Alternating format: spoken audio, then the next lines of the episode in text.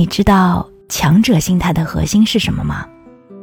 我跟你说，就是我永远有解决问题的能力。面对任何人、任何事，我都不能把自己放在下位，也不要把自己当成是承受者，只能被动接受事情的发生，而是要有一种主动的心态。